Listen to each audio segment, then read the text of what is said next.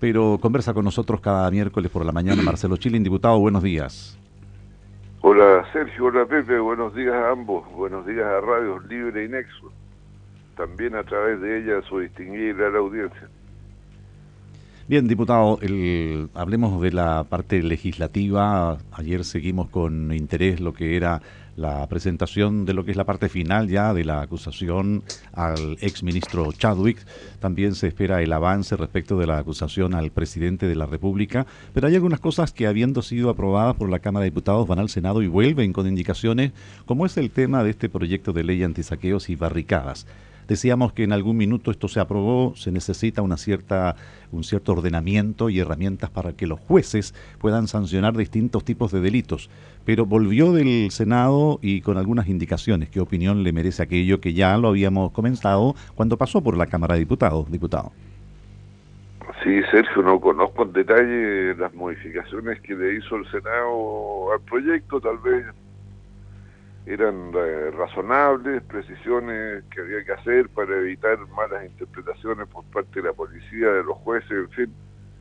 De modo que lo que es la tipificación de un delito como eh, el de saqueo o interrupción del libre tránsito a través de barricadas de fuego u otras, eh, sean sancionadas adecuadamente y no se confundan con el afán de perseguir la manifestación social, la expresión de demandas, de aspiración, en fin. Ahora, eh, bien insolentes los del Senado. Le dijeron cosas bien fuertes, te aprovecho de saludar, eh, eh Marcelo. Hay que eliminarlo entonces. Un mamarracho fue lo menos que dijeron. Sí, sí, sí, no, sí. Se da gustito, se da su gustito y se pusieron de acuerdo varios para, para decirlo, ¿eh? Claro. Transversal fue. Ahí lo que hacen la política señorial y caballeresca. Y los otros son unos regortosos, fregados, politiqueros, qué sé yo. bueno, ya, ya. Vamos a ver qué... Ahora, independiente... No, puedo juzgarlo ahora porque no lo sé, no, he visto lo que hicieron.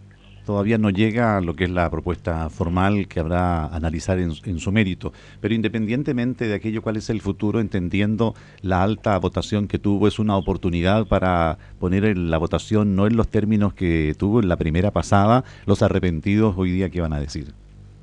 Eh, no sé, bueno, de los arrepentidos del reino de los cielos, dicen por ahí, pues, capaz que se hayan conquistado el cielo con los azotes que se pegaron, y estas marchas de rodillas aprovechando la peregrinación al lugar a pedir perdón, a dar las gracias no sé qué.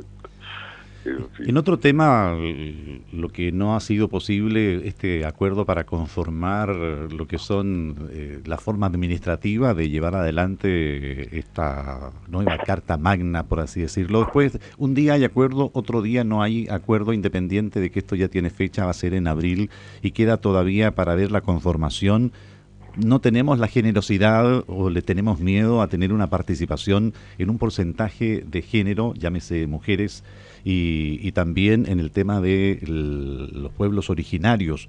Cada día, como nosotros solo tenemos los titulares y de repente nos quedamos a ver las largas sesiones y las explicaciones, pero eh, abandonamos esa misión de ver una sesión en la Cámara de Diputados. ¿Cuál es el futuro de esos temas que hoy día ocupan la prensa, diputado?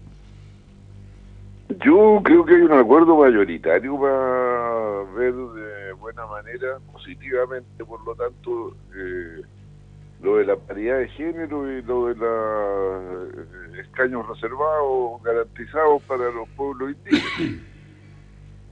Eh, la UDI no está de acuerdo, pero el resto me imagino que impondrá la sensatez de hacer un constituyente que sea, bueno, lo más legítima y representativa posible de la sociedad chilena, de modo que efectivamente ese instrumento tenga validez, porque una cosa es construirlo con el debate de buena voluntad, buscando coincidencias, acuerdos y todo lo demás, eh, pero después llega la hora de aplicarlo. Y para aplicarlo, bueno, eh, no siempre a través de la persuasión. Ahora en este... te va a aplicar eh, la fuerza legítima del Estado, bueno, tiene que ser legítima porque emana de, una autoridad legítima. Y esa autoridad es la Constitución que tiene que ser aplicada por las personas que sean electas a los distintos cargos. Una prueba va a ser la, esta consulta ya ha bajado un poco, pero igual es importante, representativo. Estamos hablando de 225 municipios que tendrán esta consulta ciudadana, cuyo de primera de tres papeletas dice primero si efectivamente se quiere cambiar la constitución. Si bien esto no es incumbente, eh, los resultados de esto servirán para tomar acuerdos para seguir en esto o son caminos distintos, diputado. No, no sé bien lo que está haciendo la Asociación de Municipalidades, porque ya el punto está resuelto Además, por lo menos le hubieran puesto el mismo nombre que tiene lo que ya está eh, convenido que se va a realizar en eh, abril, que hubo un plebiscito para preguntar si se quiere o no una nueva constitución y cómo hacerla. Y ellos conceptualmente ni siquiera usan lo mismo. Yo creo que ya es un desorden gigantesco. No, no, no. Yo creo que no logró concitar el interés de la ciudadanía. Así que no sé si hay que preocuparse tanto de esa cuestión. Ahora lo que preocupa, sí, yo estoy de acuerdo contigo que eso era anterior, antes de, que hubiese este acuerdo para, la Constitución. Lo, lo, que preocupa es que se nombre un comité técnico para que eh, genere un documento al que puedan escribir después y modificar si quieren eh, los partidos políticos respecto a cómo se va a llevar a cabo el proceso constituyente y ya hay algunos que están alegando por algún artículo más, algún artículo menos, que este me ganó, que el otro... Que es que es la misma cosa, Pepe, disculpa que te interrumpa. Por supuesto, dime. Es la misma cosa de la ley antisaqueo. Exactamente. Porque eh, ¿Qué es lo que hace la derecha? Manda tres abogados constitucionalistas al comité técnico, se conocen perfectamente el articulado, para atrás, para adelante, para el lado, todo lo demás, y luego otros mandan unos cientistas políticos y unos amigos y no sé qué. Y bueno, ¿qué hicieron los otros? Le dijeron, oiga, pongamos el artículo 139, y los otros no tienen idea de lo que es el artículo 139 y le dicen, qué bueno. Y después ya dijeron, qué bueno bueno, pues, yo creo que tienen que aprender. Bueno, todo el país ahora está en un proceso de aprendizaje. Pero lo, eh, que te quería plantear es que son detalles, eh, porque este es un artículo que dice que se puede modificar y se puede hacer restitución en el país cada 10 años. Eso mm. era antiguo, yo creo que incluso... Bueno, pero que por eso hay que conocerse, conocerse el articulado. mira, y, y además lo original, esto para los cientistas políticos que les gusta, era cada 25 mil habitantes un representante en, el Parlamento, en la Cámara de Diputados, y nunca se llevó a cabo. De la constitución antigua, nunca se pusieron y ni se ajustaron el número, y estamos, estamos hablando que la única, el único cambio fue que el 73 con la última senatorial del año 73, en que se incluyó Magallanes, porque antes era de Valdivia hasta el, hasta hasta el final. Entonces, eh, un poco de contexto. Eh, hay cosas que sí son importantes y otras que no en 10 años. Entonces, no, que tú me pasaste un gol, que pero de acuerdo contigo, hay que leer, hay que leer las cosas. ¿eh? Al final estamos pasando, eh, no estamos dando la prueba a muchos de los diputados y alegan después que votaron, ¿no? No, si esto está muy chacreado, está muy chacreado. ¿Cómo te sientes tú en ese ambiente, Marcelo? Yo te considero una persona, te considero una persona súper rigurosa, independiente que uno pueda estar de acuerdo muchas veces y otras no estar de acuerdo pero hay argumentaciones, hay rigurosidad. Y cuando no sabes algo, no lo leíste, lo dices claramente, porque yo creo que esa es parte de la rigurosidad también, si nadie lo puede saber todo, ¿no? Pero algunos se dan de todo. Eh, aprobar esto no, de la... bueno, yo voy a cumplir con mis obligaciones, pero naturalmente que no es, no es un ambiente agradable, es como un reality show permanente, como que todo el día actuando para la televisión. Bueno, serán los nuevos tiempos Oye, Marcelo, no son los tiempos mejores. Oye, y, y, de todos los lados, claro, ¿eh? está, claro que los tiempos mejores, pero bueno, bueno, la olla, la olla a presión era mejor parece al final. Ahora, diputado, en ese, en ese escenario de no estando muy agradable respecto del, trabajo que hay que hacer, seguirá adelante. Quedan todavía algunos años para el mandato que le dio quienes pusieron ahí su nombre en, en el voto y habrá que seguir analizando cosas. El lunes pasado, el presidente de la República, a través de una red de radio y televisión y medios de comunicaciones en general, presentó una propuesta anticolusión eh, tarde o vamos por el camino correcto, como dicen algunos, y eso habrá que probarlo. No, es que ese es el cuento. Este, el, presidente, mire, no ha aprendido nada. No sabe dónde está parado, sigue con la misma cantinera. Es un puro volador de luces. Yo, yo tengo listo el proyecto, lo tengo que terminar de pulir eh, para meternos de verdad con la tipificación de los delitos susceptibles de ser cometidos por personas jurídicas, esto es por las empresas y que sean sancionadas como tales desde las multas hasta las disoluciones, con la posibilidad de contar con interventores que las pueden intervenir global o parcialmente y además que la acción pública pueda ser ejercida eh, por eh, el Ministerio Público y no solo porque la Fiscalía Nacional Económica, si se trata de colusión, eh, bueno, los tributarios ni lo mencionan, yo voy a meter los tributarios, los delitos medioambientales, todos los delitos que cometen las empresas, por si son culturas organizacionales delictivas. Ah, no me digan a mí que lo que pasa en Quintero y Puchuncarí no tiene una... Eh, lógica y estructura predeterminada, es una cultura empresarial. ¿Incluía la empresa pública, Marcelo? Tira la basura ahí al lado, no te preocupes, tira la basura ahí al lado, ya, eso es la constante. Marcelo, se incluye a los... No el personaje, esto de que las responsabilidades son individuales, no, no, no, no, no, ya se acabó el chiste. No estamos para chistes en estos tiempos. Bueno, pero lo que tú estás planteando es muy de fondo, porque son los gerentes, normalmente algunos directores, Sí, eh, pues. ¿Incluye a, la, a las empresas públicas, ya que tocaste el tema y yo estoy de acuerdo contigo con el tema de Quintero Puchuncaví? Ah, bueno, a todas. Pues. habría que haber disuelto a Enami hace tiempo, entonces, según esta lógica. Bueno, Enami ha hecho su esfuerzo. Bueno, es que eso es la otra cosa. Pues. ¿Ah? Si tú demuestras que tienes los cortafuegos al interior de la empresa, que tienes la suficiente autonomía para representar que no está actuando bien, tiene eh, atenuantes, ah, porque estimula a que nazca otra cultura. La cultura del cambio es compleja, yo entiendo ya, pero bueno, para esta altura los facilistas no sirve de nada. Los facilistas blanco y negro. Pero del punto de vista de colusión, por ejemplo, eh, la fiscalía eh, y la fiscalía y también eh, también el eh, impuesto interno el, el, el, público. Claro no, solo la Fiscalía Nacional Económica. Sí y sobre todo desde el punto de vista de la dependencia que tienen con los gobiernos de turno para que lo digamos para adelante ¿no es cierto? pero por eh, eso es que hay que hacer que, es el, separar las cosas. El público tenga algo que ver no depende de igual que dependen los fiscales.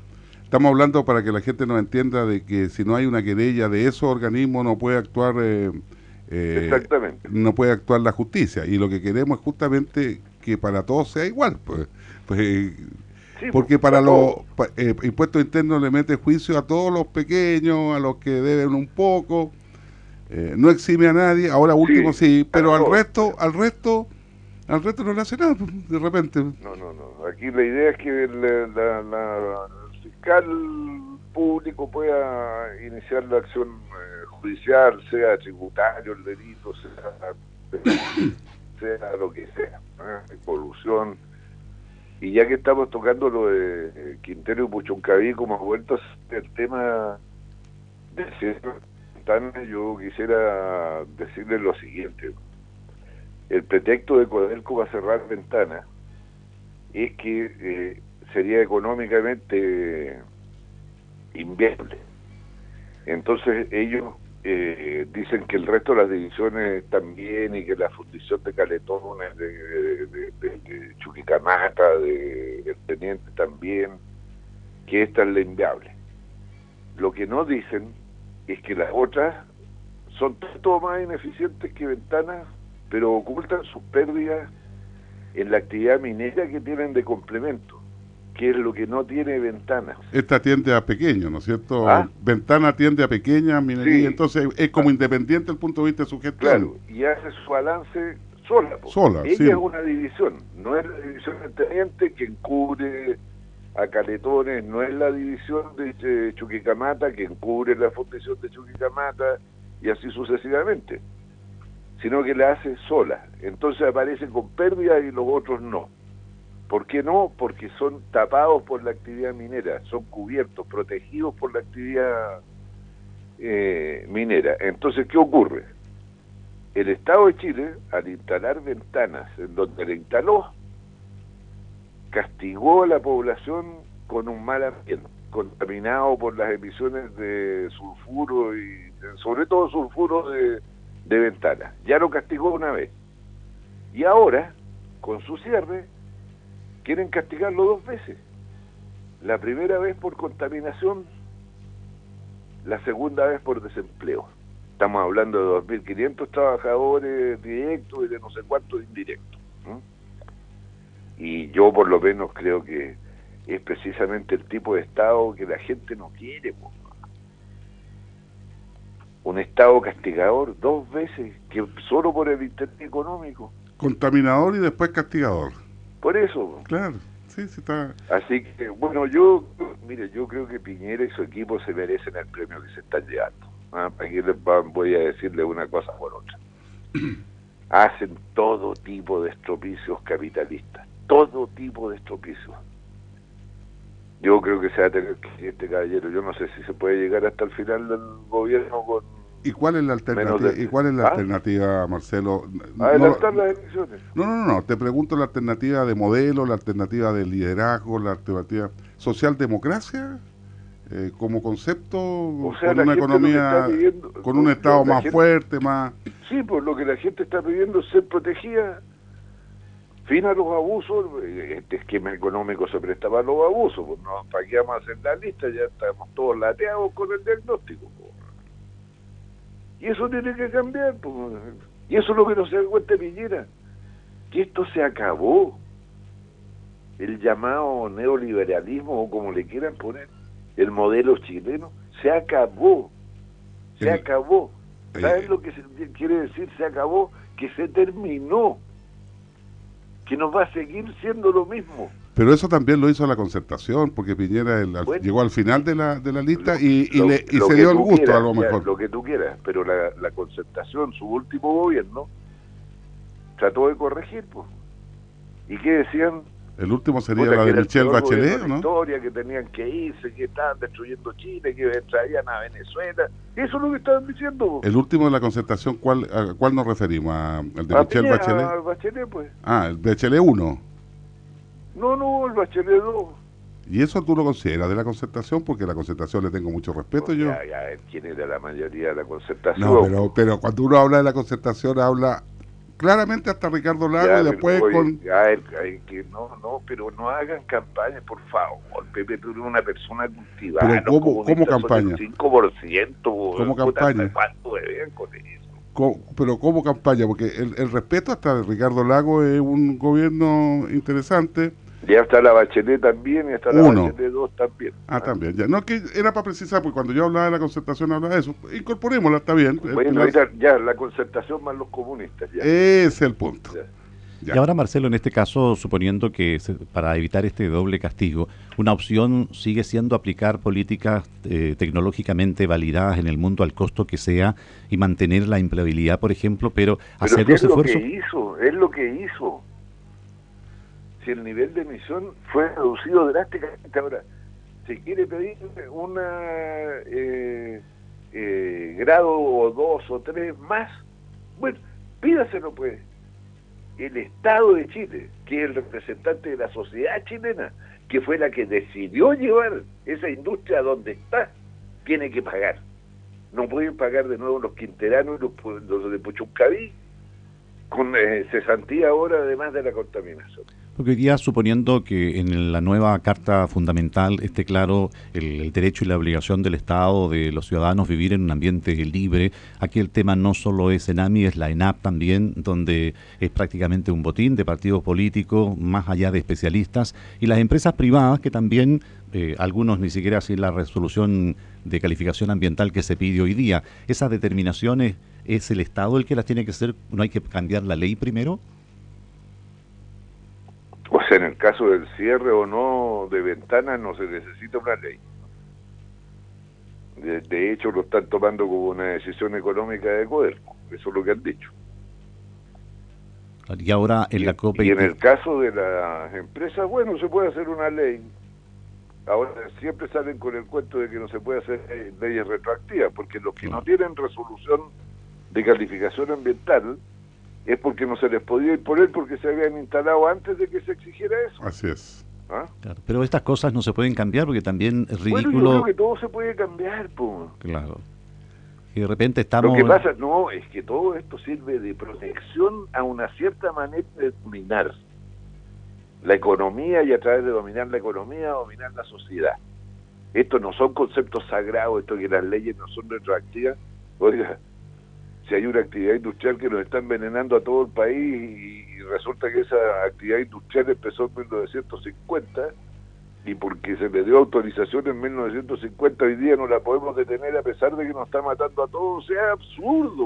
Pero eso es para otras leyes, yo estoy de acuerdo contigo, eso es para otras leyes, lo, cuando se modifican cosas de otro tipo, pero cuando está puesto en... Eh, encima de la mesa la vida, la calidad de vida, la contaminación y todo, que son mm. principios anteriores y fundamentales y, derechos fundamentales anteriores a cualquier cosa.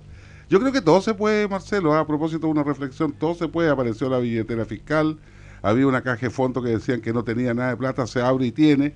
Los empresarios empiezan a entender que hay que ser más sensible con sus trabajadores empieza todo un vuelco. Sí, pero ahí hay otro otro punto, mira, qué bueno que lo tocaste, porque se discutió el ingreso mínimo garantizado, ¿ah? y logramos por lo menos ponerle que es solo para los trabajadores cuyas empresas no tienen ventas superiores a 75 mil UF anuales, o sea, para las pequeñas empresas, porque este subsidio al salario mínimo se lo ibas a dar también a las, medianas y a las grandes. Sí, se estaba pensando hasta 100 mil. ¿ah? no. Era un incentivo a bajar los sueldos o a no subirlos. Pero, pero el gobierno, el gobierno, es que eso revela el carácter de estos gallos. Dale con darle subsidio a las grandes empresas cuando ellos quieren ser filántropos. ¿Quién dijo que le iba a pagar a 500 mil pesos a lo menos a todos sus trabajadores? Luxi. Ya le está pagando más allá, si tampoco había ninguno muy abajo. que dijo a fines de los años 90, dijo, somos tan ricos que ha llegado la hora de la filantropía. Álvaro Sallé, dueño del Unimac, de la tercera, de, montones de cosas. No entender ¿Ah? la filantropía en todo caso, conceptualmente. ¿Ah, cómo? Que no es entender la filantropía conceptualmente. Bueno, no, pero ya, pero ellos quieren gastar plata en, en los demás. ¿Ah? ¿Y por qué el gobierno se los prohíbe? Porque Piñera está caño. Porque él no lo haría. Y no deja que como él no lo haría, no lo hagan otros para no dejarlo en vergüenza. Pues. Esa es la psicología del personaje. Si estamos en manos de alguien que nos va a destruir. Bueno, escuchaba algunas declaraciones de presidentes de las confederaciones, especialmente en el ámbito de las pymes, el señor Suet, que hace rato ya que viene diciendo de que esto hay que hacerlo ahora ya, sin necesidad de esperar los cambios constitucionales, pero pues, estamos en discurso nomás. Tenemos que meternos la mano en el bolsillo hasta que nos duela, lo ha dicho Suet. Suet es el jefe de los empresarios de la CPC, Confederación de la Producción y Comercio, cargo que se elige pero el señor Sweat, como empresario, es representante de las empresas medianas, cuyas ventas van entre 75 mil y 100 mil UF anuales. Es a que hay Él no es una grandes empresas, o sea, el jefe de los empresarios, de todos, grandes, pequeños, chicos, pero que él representa los intereses, la visión de los medianos, dice que hay que meterse la mano al bolsillo hasta que duela. Y Piñera, cuya fortuna ha estado en la boca de todos porque tiene la plata en el extranjero y ta ta ta ta ta, ¿ah? que es de los grandes, grandes, que aparecen en el listado de los ricos del mundo de Forbes, no lo hace ni siquiera con la plata de otros, sino es de él. Lo que pasa es que él no lo quiere hacer. Ese es el problema de tener un eh, eh, presidente empresario. No puede ponerle impuesto a los más ricos porque le tocan a él. Ese es el conflicto pero, de pero, con, pero con tanta plata, ¿tú crees que le podrá afectar en algo? ¿O es una cultura? Pero si uno llega a tener tanta plata porque es tan tacaño, sí, pero en algún minuto... eso. Si no, si yo lo es entiendo. una porque- obsesión ganar plata. Sí. Es como el. Es como Pero es una cuestión psiquiátrica. de Diógenes que acumulan basura. Pero- Hay otros que se dedican a- con la otra enfermedad de Diógenes a acumular billetes. Es una enfermedad. Por eso te digo, es una cuestión psiquiátrica entonces, desde el punto de vista de lo O que tú sea, escribes. Es para seguirlo. Pepe, por favor, Sí. una mirada con ojo clínico y te vaya Me gustaría, me gustaría estar enfermo de eso, Marcelo ¿Ah? Chiric, me gustaría estar enfermo de eso. Ok, gracias, diputado. que te vaya muy bien. ¿eh? Que esté muy bien.